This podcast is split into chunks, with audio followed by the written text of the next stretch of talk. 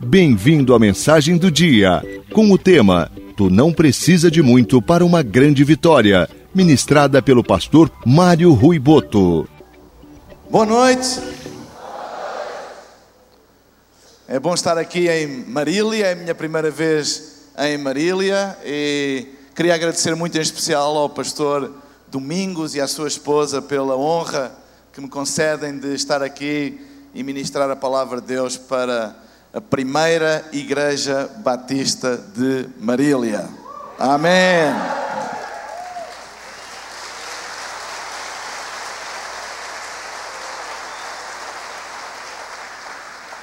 Vocês não parecem batistas, não. Batista em Portugal não faz barulho. Nós temos uma piada lá, não sei se posso contar piada, anedota aqui. Em Portugal vocês uh, sabem porque é que os batistas não mudam as lâmpadas do, do, no teto? Sabe porque é que ele não muda? Para não levantar as mãos. Batista em Portugal não levanta a mão. Mas aqui, uau!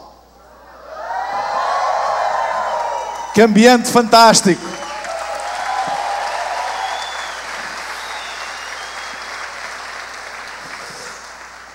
Nesta noite eu queria partilhar com vocês uma palavra que se encontra no primeiro livro de Samuel, no capítulo 13, versículo 19 a 23. E o título da minha mensagem hoje é: Tu não precisas de muito para uma grande vitória.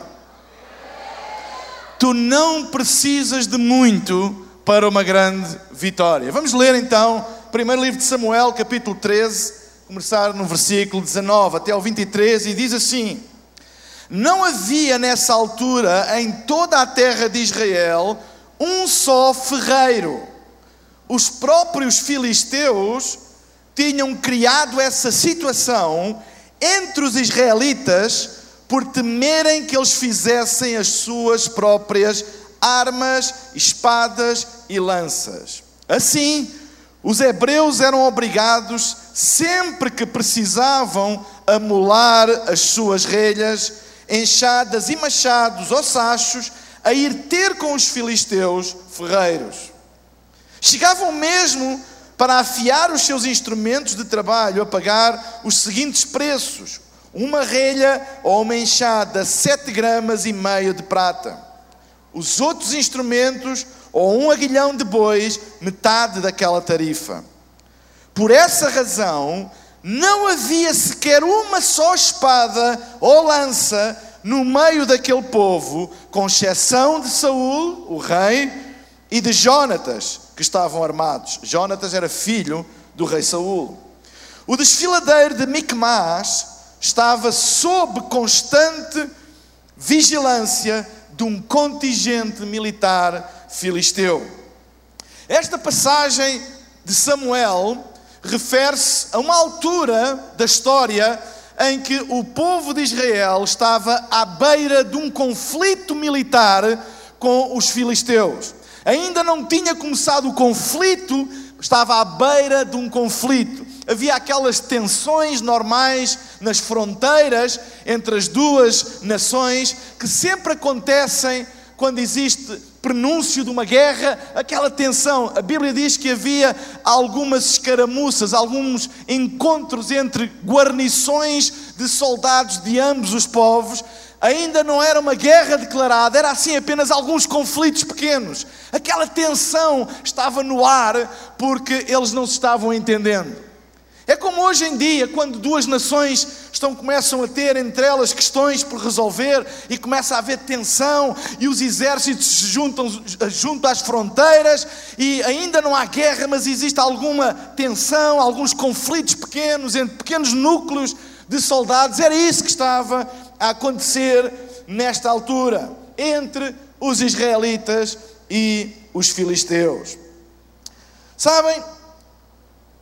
Dos desafios que o percurso da nossa vida tem, nós sempre vamos encontrar, como Israel, batalhas. Eu não sei como é aqui no Brasil, mas quem é que Já passou alguma batalha na sua vida? Quem levantou o braço é verdadeiro, quem não levantou o braço. Toda a gente já passou por batalhas e desafios. A vida não é linear, a vida não é previsível. A vida às vezes tem coisas que nós não estamos esperando que aconteçam. Às vezes vem coisas à nossa vida que nós não encontramos uma razão. A vida não é linear.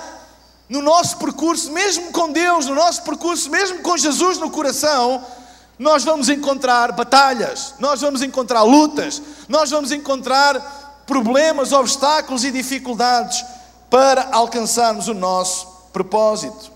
E sabem, eu quero usar esta história porque esta história mostra-nos que nós não precisamos de muito para termos uma grande vitória. Nós não precisamos de ter muitas coisas para ter uma grande vitória. Há pessoas que pensam que as grandes vitórias estão ligadas àquilo que têm. E a mentalidade da sociedade hoje é: quanto mais eu tiver, mais vitórias eu vou ter. Então as pessoas focam-se em ter mais para poderem alcançar mais. Mas na, na, na economia do reino de Deus, na teologia do Novo Testamento também, a Bíblia mostra que nós não precisamos de muito para alcançar grandes vitórias. A Bíblia está cheia de exemplos de pessoas que com pouco alcançaram grandes coisas.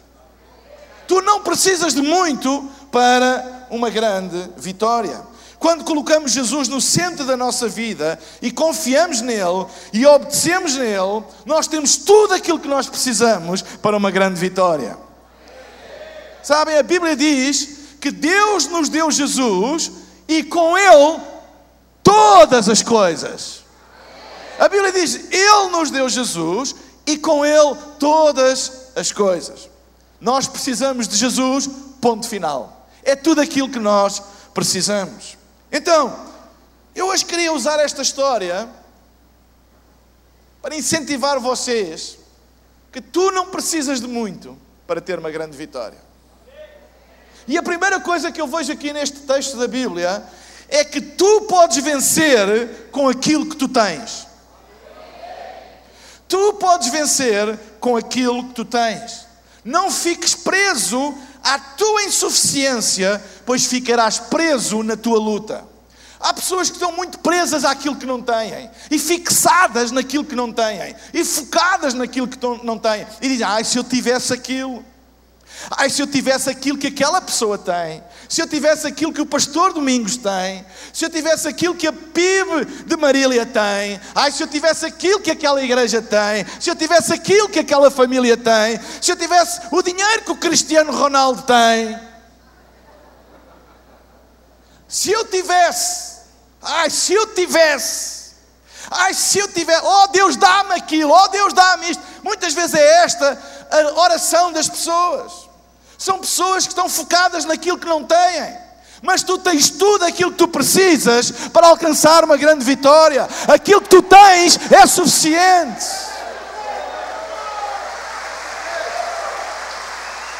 A Bíblia diz, é Batista Valente. A Bíblia diz que não havia ferreiros em Israel. Tem a expressão ferreiro aqui, trabalha ao ferro. Israel, não é por acaso que a Bíblia diz, diz, que a terra prometida de Israel manava leite e mel. O que é que isto quer dizer? Tinha muitos recursos naturais. A terra de Israel era cheia de minério, cheia de ferro. Eles tinham muitos recursos. Mas por algum motivo, a Bíblia não explica como é que eles fizeram isso, mas diz que foi um plano dos filisteus retirar todos os ferreiros de Israel e só eles, filisteus, é que sabiam trabalhar o ferro. Então os israelitas tinham o ferro, mas não tinham ninguém para trabalhar o ferro. Não tinha ninguém para trabalhar o ferro. Eles tinham os recursos, mas eles não tinham os ferreiros que poderiam transformar o recurso em ferramenta. Ou seja, eles tinham o ferro, mas não tinham ninguém que pudesse transformar o ferro em instrumentos de trabalho, em instrumentos agrícolas e muito menos em armas para lutar. Esta era uma estratégia inteligente dos filisteus, porque eles pensaram: ei, Os israelitas eles têm muitos recursos, mas se nós lhe retirarmos a capacidade de eles transformarem os recursos que têm em ferramentas, não lhes vai servir de nada os recursos que eles têm, certo? É por isso que a Bíblia diz que não havia armas em Israel. Que coisa trágica no meio de uma guerra. Diz que só o rei Saul e o seu filho Jonatas tinham armas, mas ninguém tinha. Como se pode combater uma batalha sem armas. Já pensaram nisto? Foi uma estratégia dos filisteus retirar os ferreiros, porque sem os ferreiros, tudo o que eles tinham não lhes servia absolutamente de nada. Vocês estão a entender? Então deixem-me dizer uma coisa. O inimigo das nossas vidas não pode retirar nada daquilo que Deus nos deu. Nada. Ele não pode roubar nada daquilo que Deus te deu. O inimigo não rouba nada de Deus, nada. Ele deu-te um propósito na vida, ele não pode roubar. Ele deu-te um dom, o inimigo não pode roubar. Ele deu-te capacidade e habilidade, ele criou-te com um propósito, o inimigo não pode roubar isso da tua vida. Mas há uma coisa que ele quer fazer: é retirar-te a capacidade de usares aquilo que Deus te deu para tu construires a tua vida. E há pessoas que têm dom, há pessoas que têm talento, há pessoas que têm propósito, há pessoas que têm potencial, mas o inimigo retirou-lhes a capacidade deles usarem isso para construir o seu propósito. É trágico. É o que estava a acontecer em Israel. Eles tinham tudo, Deus deu-lhes uma terra farta, uma terra cheia de recursos, mas eles não podiam fazer nada com os recursos que tinham, porque não tinham ferreiros. Perderam a capacidade e a habilidade de transformar recursos em ferramentas, recursos em armas. Sabem, ferreiros sabem trabalhar e moldar o ferro, a matéria-prima. Eles sabem transformar a matéria-prima em ferramentas, em instrumentos e em armas. O inimigo de Israel retirou-lhes a capacidade de eles transformarem aquilo que tinham em armas para combater. Eles agora estavam nas mãos do próprio inimigo, porque a Bíblia diz que eles, se quisessem fazer armas, se quisessem fazer ferramentas, tinham que ir aos ferreiros filisteus e ainda tinham que pagar. Está lá escrito. Tinham que pagar aos inimigos para fazer aquilo que eles precisavam. Isto é a pior posição que alguém pode estar perante uma guerra, perante um conflito. Deus criou-te com dons, capacidades únicas. Não deixes que te roubem a capacidade de transformar aquilo que Deus te deu numa ferramenta para construires a tua vida e derrotares os teus inimigos. Eu não percebo muito de, de, de, Nunca fui ferreiro na vida. Mas eu sei que os ferreiros usam duas coisas para trabalhar o ferro: usam o calor, o fogo, não é? Põe o ferro no fogo e o, e o fogo vai amolecer, tornar moldável o ferro e depois usam um martelo para formatá-lo, para lhe dar a forma. Fogo, calor e martelo. É isso que os ferreiros usam para moldar o ferro, para transformar matéria-prima em instrumentos. Sabem? Na nossa vida é a mesma coisa. A vida traz o calor. A vida muitas vezes é como uma fornalha. A vida muitas vezes aquece. A vida muitas vezes traz um calor pior do que este que está aqui em Marília. Aqui faz calor. Mas a vida às vezes é bem pior. Às vezes nós passamos, como os três amigos de Daniel, Sedraque, Mesaque e Abednego, passamos na fornalha. A fornalha da vida aquece. E há muitas pessoas que pedem a Deus: Oh Deus, não deixe que a fornalha venha à minha vida. Mas sabem, a vida traz o calor e Deus traz o martelo. Porque é na fornalha da nossa vida que Deus nos molda. É na fornalha da tua vida que Deus te transforma numa arma. Não fujas da luta, não fujas da fornalha, não fujas do calor, porque é aí que Deus te vai transformar numa arma secreta. pessoas que fogem da luta, pessoas que fogem do calor, fogem do potencial que Deus te deu de transformares aquilo que é o teu dom, o teu propósito, o teu talento, numa arma mortífera para o inimigo. Sedraque, Mesaque e Abednego. Quem conhece esses três camaradas? Eles estavam, adoravam a Deus. E houve uma conspiração para os tramar. Os invejosos da altura. Sempre houve invejosos. Sempre que tu tens sucesso, atrais inveja. Os verdadeiros relacionamentos testam-se no sucesso não é no fracasso. No fracasso toda a gente, oh. Mas quando tu começas a crescer, começas a prosperar, aí é que tu vês quem é que se alegra contigo. Então, eles tentaram tramar os amigos de Daniel e foram fazer, denunciá-lo ao rei de Nabucodonosor que tinha feito uma estátua e ordenado adoração àquela estátua. E o rei Nabucodonosor chamou, ele ao princípio não quis acreditar porque ele gostava dos amigos, mas como ele tinha lançado um decreto, ele chamou aquelas, aqueles amigos e disse-lhes: É verdade que vocês estão a adorar o vosso Deus e a desobedecer à, à minha ordem? Vocês sabem que há pena de morte para quem desobedece à minha ordem? Eles sabemos, rei. Sabemos sim. E é verdade. Nós adoramos o nosso Deus. Vocês sabem que isso vai dar morte? Ele disse: Sabemos, mas fica a saber ao rei que o nosso Deus nos livrará da fornalha. Mas depois diz outra coisa: Mas se não livrar, fica sabendo que não te adoramos, não adoramos a estátua na mesma. E o rei ficou tão irado que aqueceu sete vezes mais a fornalha. E eles foram lá para dentro. E diz a palavra de Deus que até aqueles que os levavam presos morreram só de chegar perto. Tal não era o calor lá, era bem pior que em Marília. Aqui a fornalha só aquece uma vez ainda. E o rei, de repente, chamou: Ei, não lançámos nós três lá para a fornalha? Sim, mas eu estou a ver quatro e não bebi nada. Não estou embriagado, não estou a ver a dobrar, o que é que se passa? E eles estavam a passear no meio da fornalha. Sabe o que é que eu te quero dizer nesta noite? Não fujas da fornalha. Há muito crente a fugir da fornalha, mas não fujas da fornalha, porque a fornalha é o lugar onde Deus te molda. Passeia na fornalha e diz: Deus molda-me, Deus molda-me, Deus ensina-me, Deus ensina-me. Aquilo que tu tens é suficiente para uma grande vitória.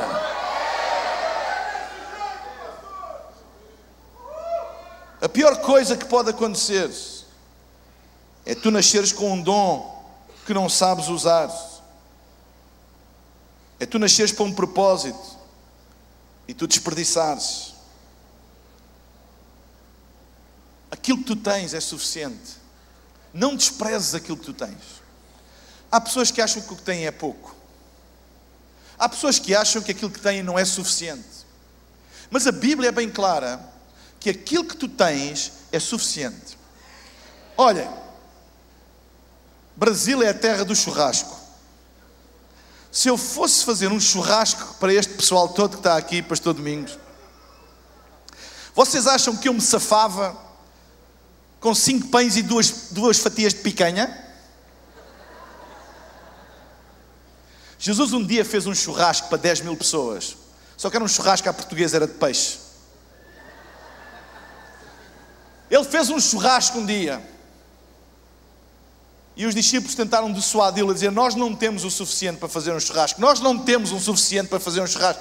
E Jesus perguntou: O que é que tu tens? O que é que vocês têm? Nós só temos cinco pães e dois peixes, nós não temos o suficiente. E Jesus disse: Ótimo, mandem sentar a multidão, porque aquilo que tu tens é suficiente, aquilo que tu tens é suficiente, aquilo que tu tens é suficiente, aquilo que tu tens é suficiente. Não Ei, vocês batistas estão a dar aqui uma lição a um pentecostal. Não amaldiçoas aquilo que tu tens. Sabem, os discípulos, quando chegaram com os cinco pães e dois peixes, Eles estavam a tentar dissuadir Jesus para despedir a multidão e comer fora. Cinco pães e dois peixes é ridículo. Não dá para nada. E Jesus disse: Ótimo. E pegou nos cinco pães e dois peixes, abençoou e foi distribuído pela, pela multidão. Essa coisa de muito e pouco, para Deus não existe. Para nós existe. Para nós mortais, nós sabemos medir as coisas. Nós medimos distâncias e dizemos é muito longe. Do Brasil a Portugal são 8 mil quilómetros, é muito longe. De Marília a São Paulo são 400, 500 quilómetros. É mais perto. A nossa mortalidade, a nossa limitação faz-nos medir as coisas. Ai, aquela pessoa viveu 100 anos, muitos dias. Aquela pessoa morreu com 30 anos, poucos dias.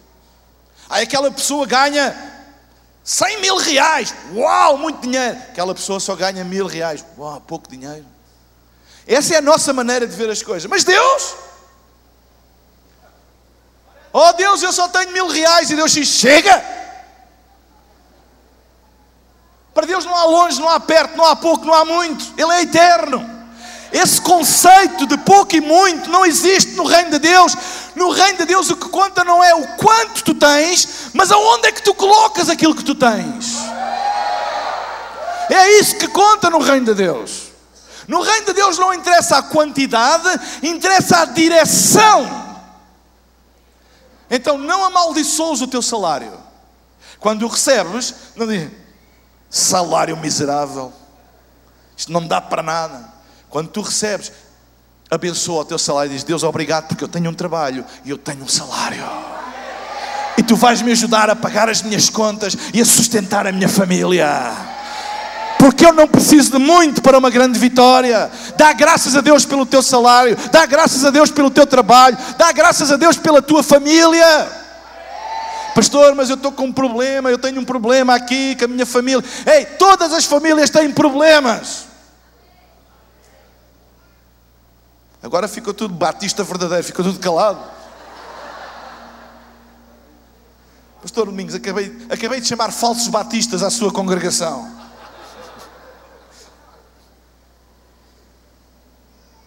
Há pessoas que dizem: Ah, pastor, o meu problema é a minha mulher. Foste tu que a escolheste. Não foi o pastor. Pessoas que se queixam daquilo que escolhem. Não te queixes. Dá graças a Deus. Obrigado, Deus, pela minha família. Obrigado pelo meu trabalho. Obrigado pela minha igreja. Obrigado pelos meus líderes. Porque aquilo que tu honras, tu recebes poder dela.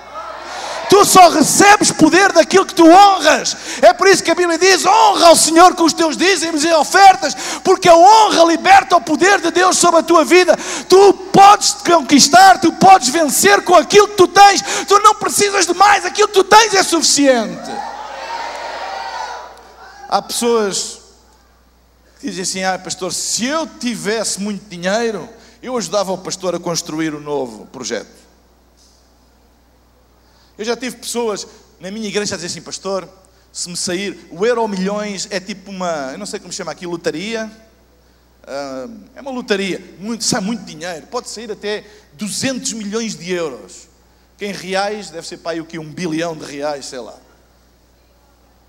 E aí, se me sair o euro milhões, eu pago a construção de uma igreja. Houve alguém que me disse isso.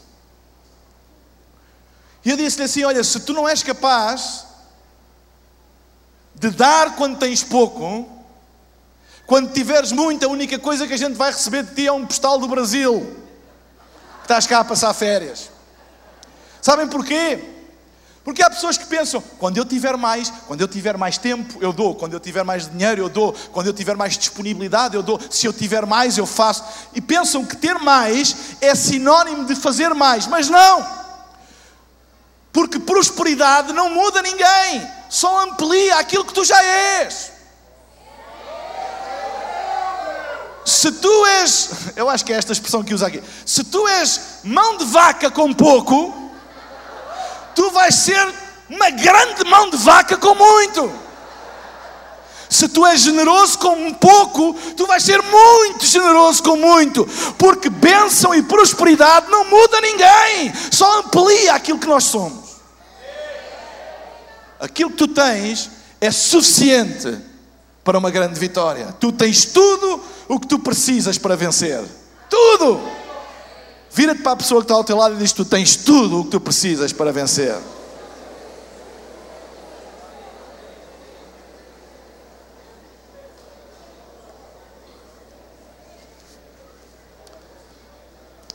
Segunda coisa que eu vejo aqui nesta história. Primeira é que tu tens tudo o que precisas para vencer. A segunda é que tu podes vencer não apenas com, com aquilo que tu tens, como tu também podes vencer com quem tu tens. Sabem, durante este impasse e esta tensão entre israelitas e filisteus, muitos israelitas desertaram. Tem esta expressão aqui, desertar, foram embora, fugiram. Estavam com medo e foram embora, incluindo alguns militares. Lá em Portugal diz deram à sola. A Bíblia diz em 1 Samuel, no capítulo 13, versículo 5 a 7, diz assim: Por o seu lado, os filisteus recrutaram igualmente um poderoso exército de 3 mil carros de combate, 6 mil cavaleiros e tantos soldados de infantaria que de longe mais se pareciam com a areia das praias do que com outra coisa qualquer. Estes acamparam em Micmas, a oriente de Betaven quando os israelitas viram aquele vasto conglomerado de tropas inimigas, descontrolaram-se inteiramente e foram esconder-se em cavernas, em matas, em penhascos, em fendas de rochas e até em túmulos, sepulturas. Tal não era o medo. E alguns deles atravessaram o rio Jordão e fugiram para a terra de Gad e Gileade. Entretanto, Saul, o rei, ficou em Gileal e os que estavam com ele tremiam de medo à espera que poderia, do que poderia acontecer. Ou seja, eles quando viram aquele aparato militar todo, fugiram, ficaram com medo. Foram-se embora. Fugiram e outros esconderam-se. E diz que até o rei Saul foi para uma zona, para uma área com 600 homens e ficou lá porque estavam todos com medo. Jonatas, o filho de Saul, teve uma ideia, decidiu fazer alguma coisa. Decidiu fazer alguma coisa para combater os filisteus. Decidiu fazer alguma coisa. Se eu não vou ficar quieto, eu vou enfrentá-los. Vamos fazer alguma coisa. E olha o que a Bíblia diz, capítulo 14, versículo 1 a 13. Uns dias mais tarde, disse Jonatas ao moço que levava as armas. Disse a quantas pessoas? Virem-se lá para mim. Quantas? Uma, só uma pessoa. Uma. Já ouviram pessoas a dizer: Ah, eu não tenho ninguém que me ajude. Ninguém acredita em mim. Se eu tivesse a quantidade de pessoas que aquela gente tem para me ajudar, ah, eu também. Às vezes nós sentimos: Ah, ninguém me ajuda. Ninguém quer saber de mim. É por isso que eu não posso vencer. Não tenho ajuda de lado nenhum. Jonatas queria enfrentar aquele exército que vocês leram há pouco diz que se virou para um moço que era o que lhe carregava as armas e disse: Vamos atravessar o vale até à guarnição dos, dos filisteus. Mas não avisou o pai daquilo que tencionava fazer. Saúl mais os seus 600 homens continuavam acampados nos limites de Gibeá, no sítio da romeira de Migron. Entre a sua gente encontrava-se Aias, o sacerdote, filho de Aitub, irmão de Cabod, Aitub era neto de Fineias e bisneto de Eli, o sacerdote do Senhor em Silo. Ninguém se deu conta, aliás, da ausência de Jonatas. É terrível quando ninguém dá para a nossa falta. Não é? Há pessoas que dizem assim, pastor, quando eu morrer ninguém vai dar a minha falta. Nem a minha mulher. Se eu desaparecesse, não fazia falta nenhuma. Ninguém me liga. Eu não sou notado. Eu nunca vou ser ninguém na vida porque ninguém quer saber de mim. Olha, Jonatas, filho do rei, e ninguém deu para falta dele. Já viram aquele filme Sozinho em Casa? Quem é que já viu o filme? Os batistas veem filmes, não veem? Há um filme que é o Sozinho em Casa, que a família esquece do filho. Vai. Ai, aqui esqueceram de mim. Vocês brasileiros estão sempre a mudar o nome às coisas. Em inglês é Home Alone. Esqueceram, esqueceram de mim. A família foi toda curtir umas férias e deixaram o pequenito sozinho em casa. É muito triste quando se esquecem de nós. Foi isso que aconteceu com Jonatas. Ninguém deu para a falta dele. Ninguém deu para a falta dele. Para chegar à guarnição inimiga, Jonatas era obrigado a passar por um intervalo entre duas rochas muito íngremes, às quais se tinha dado o nome de Bozés e de Sené. A rocha a norte estava de fronte de Micmas e ao sul, diante de Gibeá. Vamos ter com estes pagãos, disse Jonas ao seu escudeiro. Talvez o Senhor faça um milagre a nosso favor. Para ele não conta o número das tropas inimigas que aqui se encontram. Está certo, replicou o escudeiro. Faz como melhor entenderes. Estou contigo de alma e coração, seja qual for a tua decisão. Bom, disse Jonatas, então vamos fazer assim. Olhem a estratégia de Jonatas para combater os inimigos.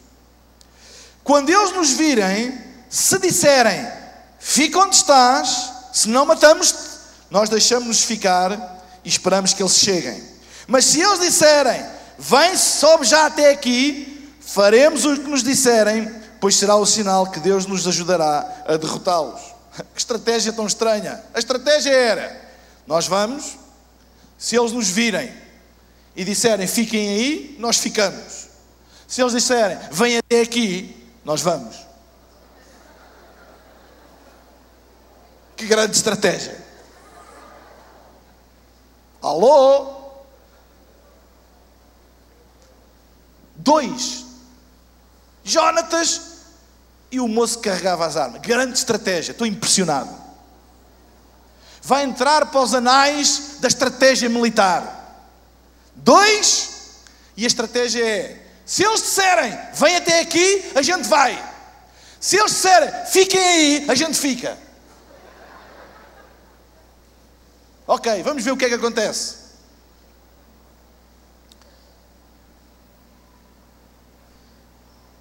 Quando os filisteus os viram, aproximaram-se e gritaram: Olha, olha, os israelitas já estão a surgir das tocas para onde fugiram. Começaram a, a fazer torce, a torcer com eles, a, a, a xingar eles. Olha, olha, já saíram das tocas. Já saíram das tocas. E depois disseram para Jonas: Vá, sobe já até aqui para vos darmos uma grande lição. Venham cá, vá, venham cá. Quando Jonatas ouviu isto, ele disse para o seu escudeiro: Vá, sobe já até aqui, para que vos dê uma boa lição. Disse ele logo para o escudeiro: Anda, trepa atrás de mim, exclamou Jonatas para o moço escudeiro, porque Deus vai ajudar-nos a vencê-los. Então amarinharam, apoiando-se nos pés e nas mãos, e chegando junto dos filisteus, começaram a dar neles. Jonatas derrubava-os e o escudeiro atrás deles acabava de os matar. Assim, uns 20 homens foram abatidos num espaço de um simples campo cultivável. Hum, que história incrível! Jonatas não tinha assim muito apoio. Não tinha. Qual era o exército de Jonatas? Um. Um. Ele podia dizer: se eu tivesse os 600 que o meu pai tinha, se o meu pai ao menos me desse os 600 que ele tem, os 600 homens que ele tem, eu podia fazer alguma coisa. Há gente que está sempre, sabe, há gente que é, é muito boa a gerir e a usar aquilo que é dos outros. Nunca conhecem pessoas assim. Se eu tivesse aquilo que aquele tem, se eu tivesse aquilo que aquele irmão tem, ah, isso eu também fazia. Se Deus me desse aquilo que deu ao outro, eu também faria. Mentira. Mentira. Se eu tivesse as pessoas que ele tem, Jonatas tinha uma pessoa com ele. Uma. O diálogo dele até parecia assim meio esquizofrénico, meio maluco. Tipo, a falar com uma pessoa com um exército daquele tamanho a dizer: a gente vai lá e a gente derrota-os. Aham. A gente vai lá e vamos, aqueles incircuncisos, aqueles filisteus, a gente vai dar cabo deles todos. E o moço ainda era mais maluco que eles. Eu estou contigo, eu estou contigo, eu estou contigo, vamos a eles. Ele não tinha assim tanta gente com ele, pois não? Ele não tinha tanto apoio, pois não? Ele podia se lamentar daqueles que não estavam, tantos israelitas e tantos que fugiram, tantos israelitas e estão escondidos, tantos israelitas e estão com o meu pai sem fazer nada. Sabem? Deixa-me dizer-te uma coisa: não te preocupes com aqueles que não acreditam em ti. Não te preocupes com aqueles que te traíram, não te preocupes com aqueles que te deixaram, não te preocupes com aqueles que viram costas, não te preocupes com aqueles que não apostam em ti, não te preocupes com aqueles que dizem que te ajudaram, que te ajudavam e não ajudaram, não te preocupes com aqueles que te disseram que iam dar uma mão e não deram, não te preocupes com aqueles que disseram não te preocupes, eu estou contigo e viraram costas, não te preocupes com esses, mas honra aqueles que estão contigo, porque quem tu tens é suficiente para uma grande vitória. Às vezes na igreja ficamos tão focados e aquele saiu, e aquele deixou, e aquele traiu. Não interessa, aqueles que tu tens é suficiente para uma grande vitória. Eu não vejo lá nenhum Jonatas a lamentar-se e a fazer-se de vítima. Com um não consigo fazer nada, mas se eu tivesse, ei, a vida é cheia a vida é cheia de imprevistos. Não te preocupes com aqueles que não acreditam em ti, com aqueles que não apostam em ti, com aqueles que te deixaram da mão, com aquela pessoa que te traiu, com aquele que era esperado fazer alguma coisa e não fez, com aquele que disse que ajudava e não ajudou. Deixa-me dizer-te que Jonatas virou-se para o seu moço e disse: Deus nos ajudará a derrotá-los. E eu quero te dizer: mais vale teres uma pessoa com Jesus ao teu lado do que mil sem Ele ao teu lado. Tu vais mais longe com uma, com Jesus no coração ao lado, do que com mil ao teu lado, cheio de contactos, cheio de conhecimento, cheio de tudo e mais alguma coisa, mas sem Jesus, tu vais mais longe com um com Jesus do que com mil sem Ele. Quem tu tens é suficiente para uma grande vitória.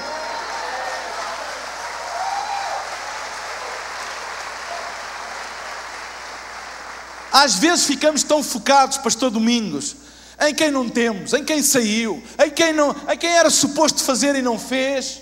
E esquecemos de honrar aqueles que estão, honrar aqueles que ficam, honrar aqueles que estão para a luta, honrar aqueles que estão na batalha, honrar aqueles que estão mês após mês, anos após ano. Aqueles que tu tens é suficiente para uma grande vitória.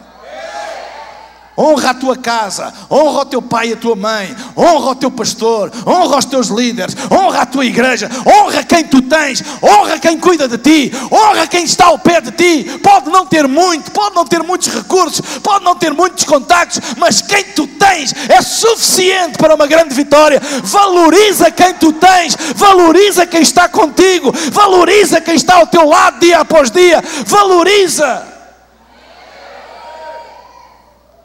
Valoriza as pessoas que estão contigo e não te foques naqueles que te abandonaram. Há pessoas cheias de mágoas, e talvez aqui, nesta noite, eu estou a pregar para alguém, cheio de mágoa, cheio de revolta, cheio de amargura, porque alguém que não era suposto deixar-te, deixou-te.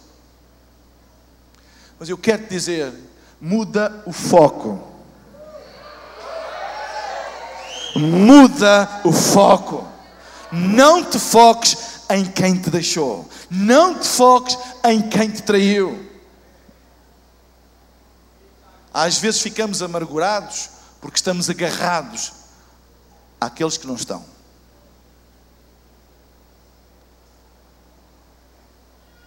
O culto da morte é um sintoma de que estamos agarrados àqueles que já cá não estão.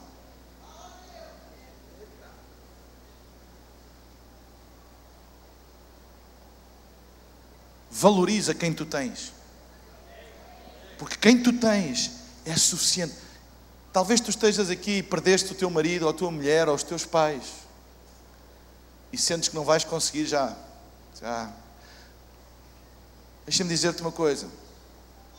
Quem tu tens agora, não interessa quem é, mas quem está ao teu lado agora, quem te está a apoiar agora, é suficiente para tu teres uma grande vitória. Honra, valoriza quem tu tens agora. Muda o foco, faz uma mudança hoje. Muda.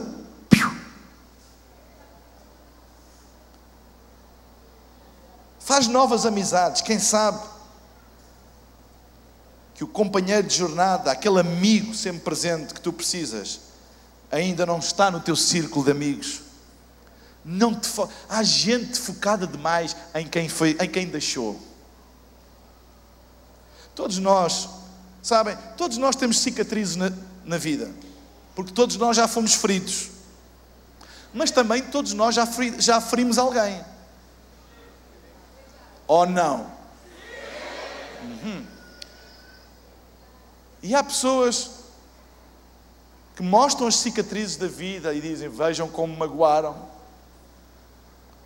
vejam como eu fui traído, e agarram naquela cicatriz, cicatriz como um altar à amargura, um altar ao desespero, um altar a um coração dorido. Mas cicatriz também pode ser usada para outra coisa. Em vez de usar a cicatriz como um altar para a dor, usa a cicatriz como um altar da graça. E diz: Veja como eu fui magoado, mas está curado, já não dói é só uma marca, é só uma lembrança que Deus é fiel, é uma lembrança que Deus não falha, é uma lembrança que Deus cura até as feridas mais profundas. Esta cicatriz é um altar da graça de Deus, não é um altar da amargura. Usa as lembranças más que tu tens para dizer que Deus é bom e Ele cura até a ferida mais profunda. Fica a marca, mas a marca é uma lembrança de que Deus está comigo todos os dias, Ele é fiel já não dói mais. Valoriza quem tu tens.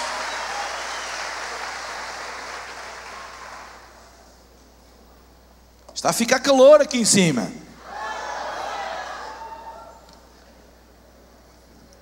São servidos? Privilégio de pregador, hein? Tem um copo com água. Se fosse numa igreja presbiteriana, eu não sabia se era para beber, se era para batizar alguém. Mas é uma igreja batista, não, batista é com tanque.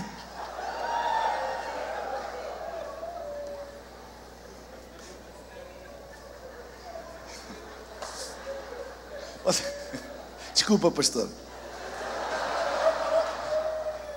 Posso contar mais uma anedota? Era uma vez uma loja que vendia cérebros.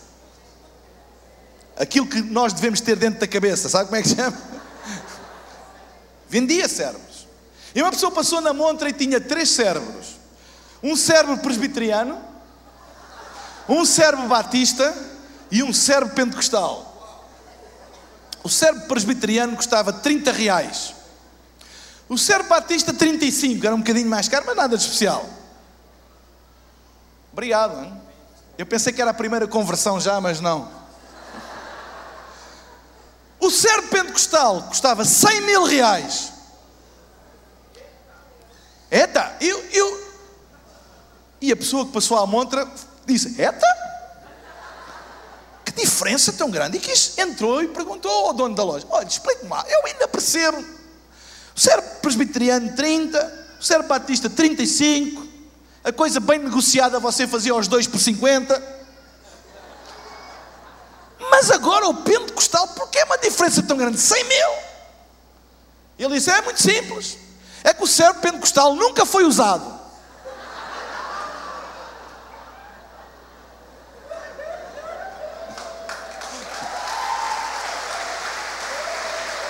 Esta piada é para mim. Eu sou pentecostal. Então estou a contar piadas sobre mim mesmo. Tu podes vencer com o que tens, tu podes vencer com quem tens, e em último lugar, e toda a gente diz amém, tu podes vencer onde estás. Olha o que a Bíblia diz em 1 Samuel, capítulo 14, versículo 4. Para chegar à guarnição inimiga, Jonatas era obrigado a passar por um intervalo, um desfiladeiro, entre duas rochas muito íngremes, às quais se tinha dado o nome de Bozés e Sené. Então, ele para chegar aonde estavam os filisteus, ele estava num desfiladeiro entre duas rochas íngremes, dois penhascos, duas falésias íngremes, duas rochas muito íngremes. Se vocês estudarem um bocadinho de estratégia militar, os locais melhores para combater não é nos desfiladeiros. Nos desfiladeiros é os locais mais frágeis para ser assaltado. Os castelos, eu sei que no Brasil vocês não têm castelos. Mas os castelos eram sempre, se vocês forem a Lisboa, é uma cidade bonita, está tudo convidado para ir a Lisboa. Vocês pagam a passagem, eu oro por vocês. Em Lisboa tem sete colinas uma delas tem um grande castelo. Porquê é que os castelos estavam nos montes? Porque é mais fácil ver e atacar os inimigos. Nos desfiladeiros é o pior sítio, estamos mais vulneráveis. E ainda por cima, eles eram só dois e estavam no pior sítio que podiam estar, num desfiladeiro entre duas rochas. Bem, já não basta ser só dois, ainda está no pior sítio. Bem, mas a Bíblia dá um nome a estas rochas. Diz que uma rocha se chamava Sené e outra Bozés. Na Bíblia, os nomes dos locais estavam normalmente sempre associados a duas coisas: ou a acontecimentos, e então havia um determinado acontecimento e era-lhe dado um nome de acordo com o acontecimento que se tinha dado nesse local, ou então o nome era dado consoante as características do próprio local. E estas duas rochas tinham estes dois nomes porque simbolizavam a sua configuração. Porque Sené quer dizer aglomerado ou monte de espinhos. Então era uma rocha cheia de espinhos. Tem aqui a palavra espinhos, aquelas, aquelas uh, uh, plantas que picam. Não é? É ótimo para escalar paredes com espinhos. Então uma parede estava cheia de espinhos.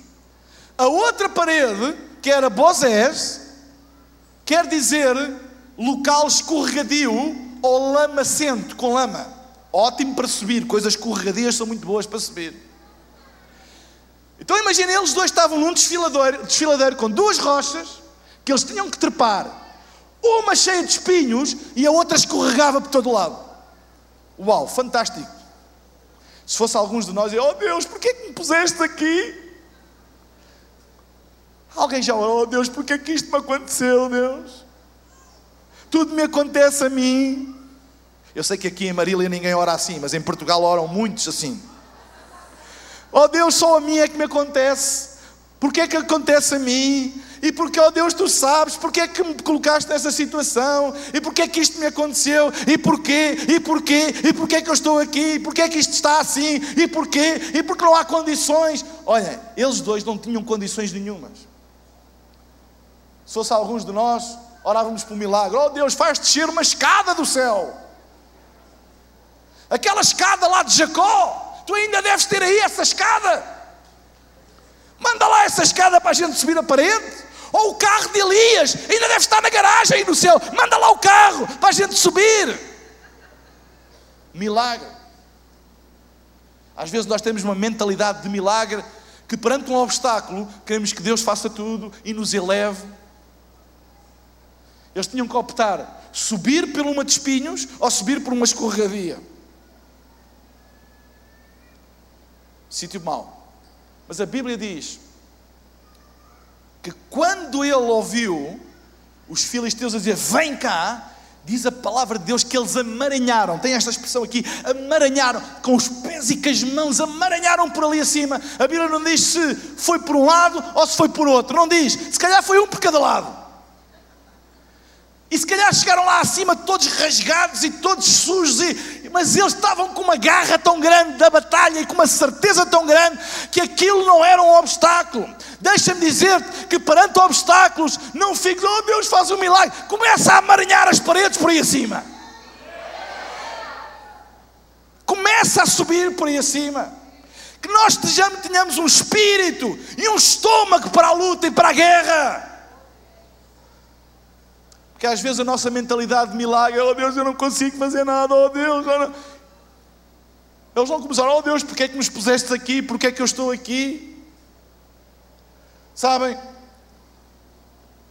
Para nós, o local de improbabilidade é sempre o local onde nós nos encontramos agora. Quem é que já pensou, ah, se eu, se eu em vez de estar aqui estivesse ali? Se eu em vez de ter nascido nesta família, se tivesse nascido noutra? Se eu, em vez de tivesse nascido neste país, tivesse nascido noutro. Se eu, em vez de ter tido uh, este trabalho, se eu tivesse aquele trabalho. Quem é que já pensou assim? Ai, um dia quando eu tiver eu faço, um dia quando eu chegar eu vou, um dia. Sabe, para nós, o local onde nós estamos é sempre o local da, da improbabilidade. Pastor, quando eu tiver mais tempo, eu ajudo. Quando eu tiver mais recursos, eu dou. Quando o meu emprego mudar, eu faço. O nosso local de improbabilidade é sempre o local onde nós estamos. Mas sabe uma coisa? Deus trabalha sempre aqui. Deus nunca trabalha ali.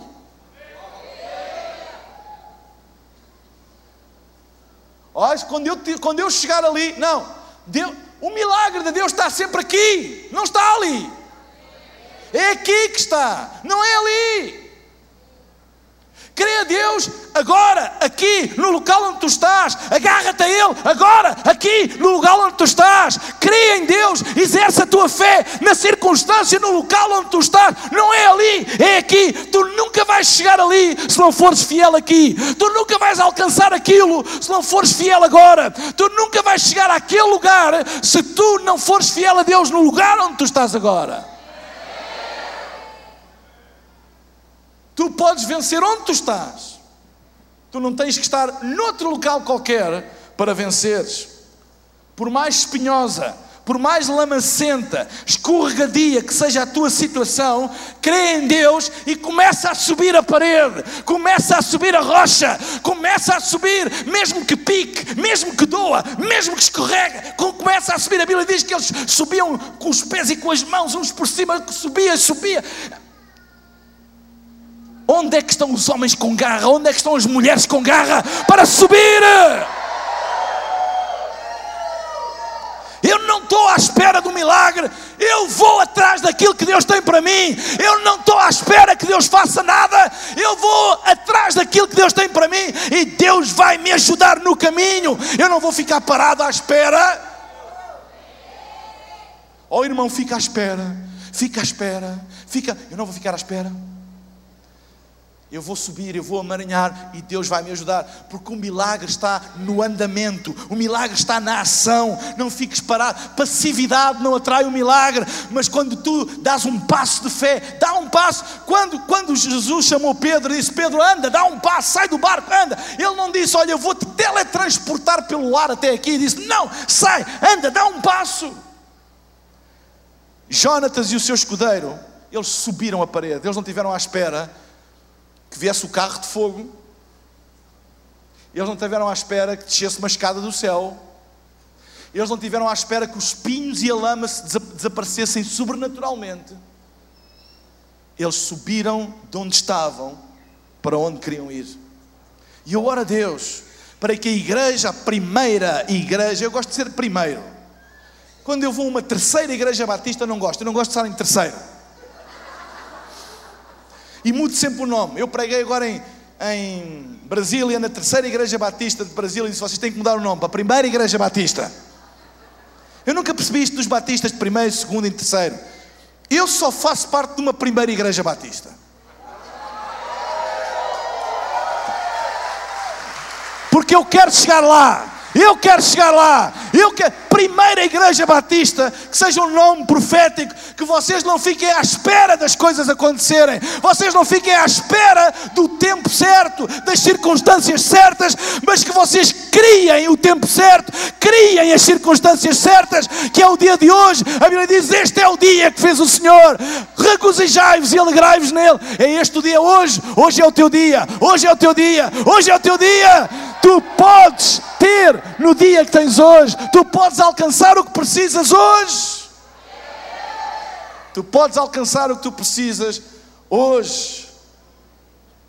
Então tu tens tudo o que precisas para vencer. Amém? Tu tens tudo o que precisas para vencer. Tu podes vencer com aquilo que tens. Tu podes vencer com quem tu tens.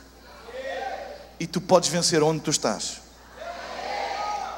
Primeira Igreja Batista de Marília, olhem para mim hoje. Tudo olhar para mim. Vocês podem vencer com aquilo que têm. Vocês podem vencer com quem vocês têm. E vocês podem vencer no lugar onde vocês estão. Não é amanhã, é hoje. Não é quando Deus quiser, é agora. Este é o dia.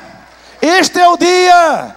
Este é o dia. Tu não precisas de muito para uma grande vitória. Tu não precisas de muito para uma grande vitória. Eu vou pedir à banda para subir.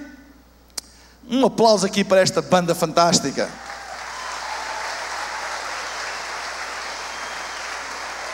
Será que podemos ficar todos de pé?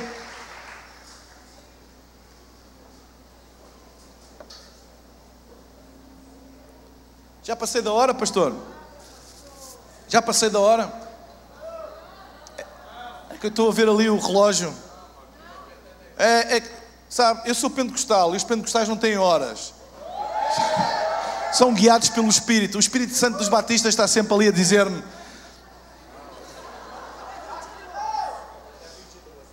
Até às 22. Ai, tenho tanto tempo ainda. Posso pregar outra mensagem? Quase. Estou brincando. Será que podemos levantar as nossas mãos para Deus nesta noite? Será que agora podemos fechar os nossos olhos? Levantar as nossas mãos? Nesta noite, talvez hajam pessoas aqui a passar por dificuldades e problemas na vida e que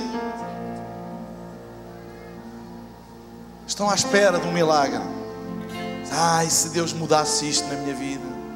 Ai, se eu tivesse aquilo. Se eu tivesse mais. Mas tu hoje ouviste a palavra de Deus e tu não vais esperar que as circunstâncias ditem o rumo da tua vida. Tu não vais esperar que as casualidades da vida determinem os teus caminhos. Mas tu vais dizer: Não, eu vou confiar em Deus, que aquilo que eu tenho é suficiente para uma grande vitória, que quem eu tenho é suficiente para uma grande vitória, e aonde eu estou é mais do que suficiente para uma grande vitória. Não saias daqui com o sentimento de vítima, ou que Deus esqueceu de ti, ou que Deus dá a uns e não dá a outros. Tu tens tudo aquilo que tu precisas. Tudo, tudo, tudo. Tu tens tudo aquilo que tu precisas para uma grande vitória. Pode parecer pouco aos teus olhos, mas para Deus não é pouco, porque para Deus não há pouco nem muito. Para Deus é sempre mais do que suficiente, mais do que suficiente, mais do que suficiente. Quando nós chegamos a Deus e aquilo que é pouco aos nossos olhos, dizemos: Deus, olha, isto é o que eu tenho, pensamos que é pouco, a resposta de Deus é: Isso é mais do que suficiente. Ele é o El Shaddai, o Deus mais do que suficiente. Se tu és esta pessoa e tens vivido debaixo de uma mentalidade de escassez, a pensar que tens pouco e que com esse pouco tu não vais conseguir nunca ser ninguém na vida. Mas hoje ouviste a palavra de Deus e a palavra de Deus liberta, porque a Bíblia diz: Conhecereis a verdade e a verdade vos libertará. e tu hoje ouviste a palavra de Deus e percebeste que em Deus não há isso de pouco, para Deus não há nada pouco daquilo que tu tens pode parecer pouco aos teus olhos, mas para Deus é sempre mais do que suficiente.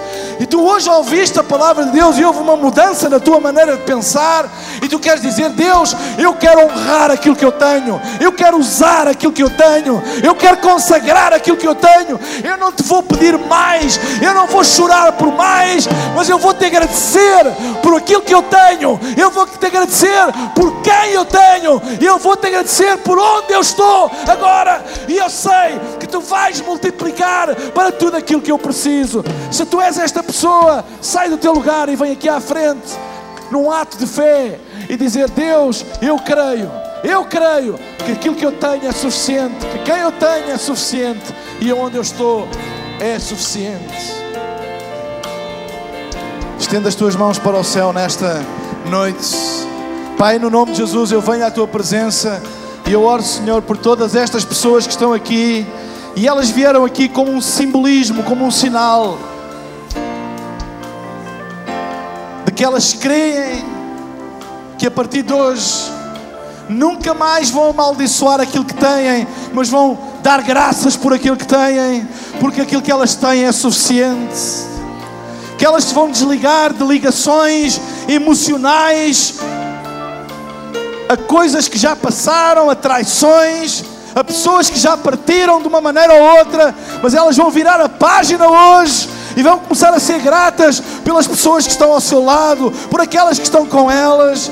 E eu também oro, senhores, para que elas possam perceber que o lugar onde elas estão, as circunstâncias que elas vivem, Senhor, é onde tu queres fazer um teu milagre, é onde tu queres dar a tua, a tua abundância, é onde tu queres dar o teu suprimento, Senhor.